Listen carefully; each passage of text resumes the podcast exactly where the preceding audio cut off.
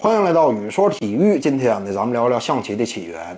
我们清楚啊，在当今世界，象棋类游戏当中，包括了中国象棋、日本象棋、蒙古象棋、韩国象棋以及国际象棋等等一干不同的分支。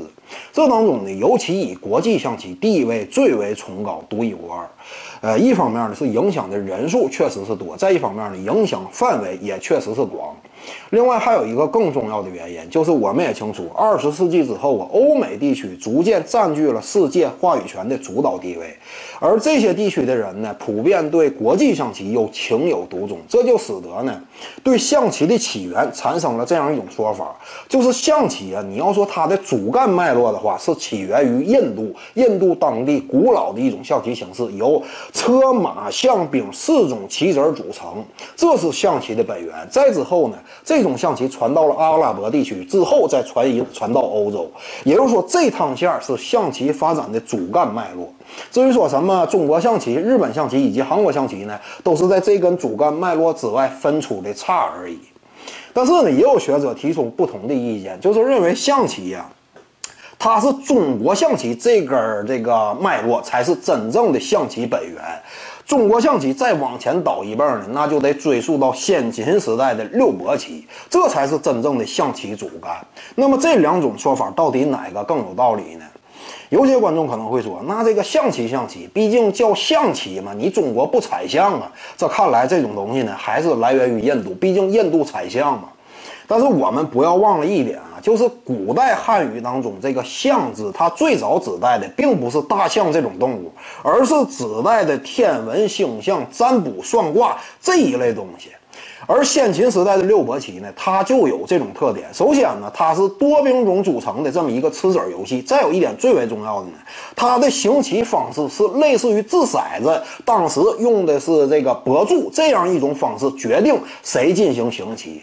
那么也就是说，这种棋类运动呢，它的本质比拼的不是竞技，而是运气。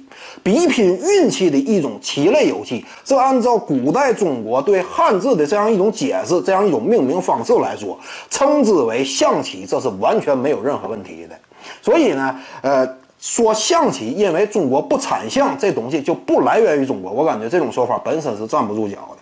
当然，我这种看这个观点呢，和呃印度象棋起源说两者之间呢，目前来说啊都没有实质性的考据去佐证。那么，咱们既然从第一代祖先上分不出来象棋到底是起源于哪儿，我们可以退而求其次，从它的第二代衍生品上对比一下，看看哪种这个棋类运动到底它更早有可能出现呢。那么，我们就对比国际象棋和中国象棋。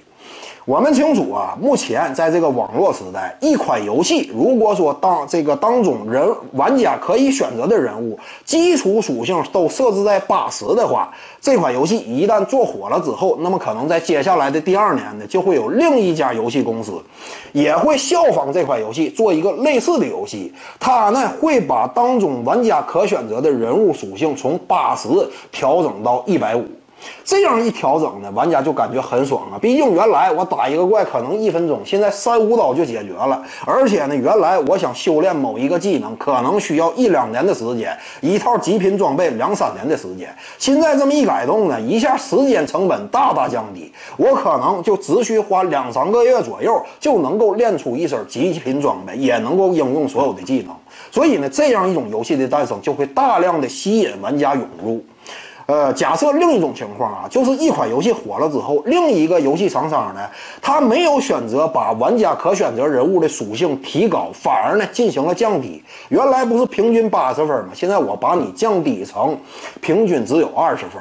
那么这样一款游戏诞生，你认为会有玩家踊跃的参与其中吗？这种现象是不可能的。从当下游戏的发展轨迹，这样一种进化演变的过程，我们就能够得到佐得到佐证。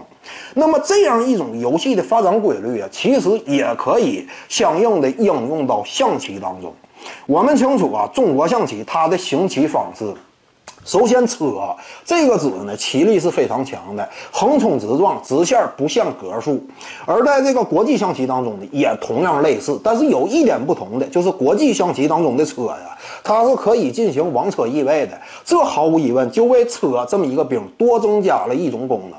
多增加一种功能，这就意味着车在国际象棋这个领域当中，它实现了一种增强。除了车以外呢，中国象棋当中的马它是走日的，但是走日的前提呢，你需要不绊马腿才行。但是国际象棋当中呢，马同样走日，但是没有马腿的限制，这也是一种加强。再有一点呢，就是中国象棋它有楚河汉界这么一条约束，就使得呢兵和象这两个棋子它的能力大大衰减。象它首先来讲只能应用在防御领域，你是很难参与进攻的。而这个兵呢，在开局阶段几乎就是被对方待宰的羔羊。但是在国际象棋领域完全不是这样，象呢，它斜方向四十五度角，它可以走任意的格数。我们知道中国象棋象是走田的，走田呢，这是一种形象的说法，实质上呢就是斜方向走两格。而国际象棋呢，格数不限，这是一种这个巨大的进化。另外兵呢。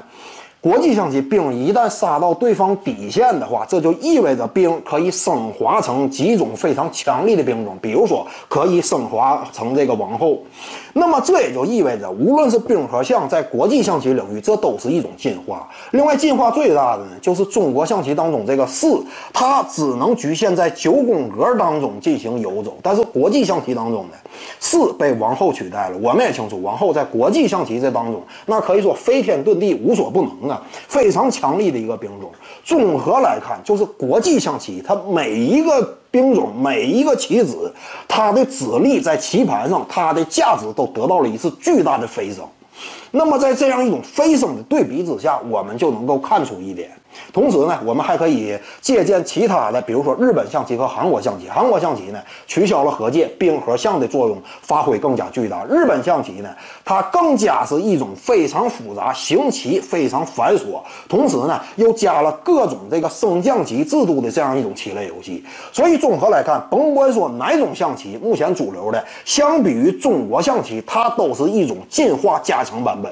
也就是意味着，举一个简单的例子，如果说中国象棋它是古老的传奇的话，那么其他那些象棋都相当于私服，就是这样一种感觉。那么在这种对比之下呢，再参考我刚才提到的一个游戏它发展演变的过程，从中就能够看出，一个游戏啊，它往往规则越简单，当中的兵种功能越单一，那么这个游戏往往就是这类游戏当中最早出现的。所以呢，你要说这个中国象棋它是舶来品的话，起码从我的角度认为，这种说法是值得商榷的。当然了，目前呢，对于象棋的起源呢，无论从历史的角度，还是从考古的角度，尚且呢没有实质性的证据去证明它的真正起源。但是呢，我们也清楚，往往在这样一种情况之下，通过合理的推断去认识事物，这就是一个非常有效的方式嘛。本期呢就跟您各位聊到这儿。如果你喜欢本视频呢，点击屏幕右下角订阅，咱们下期再见。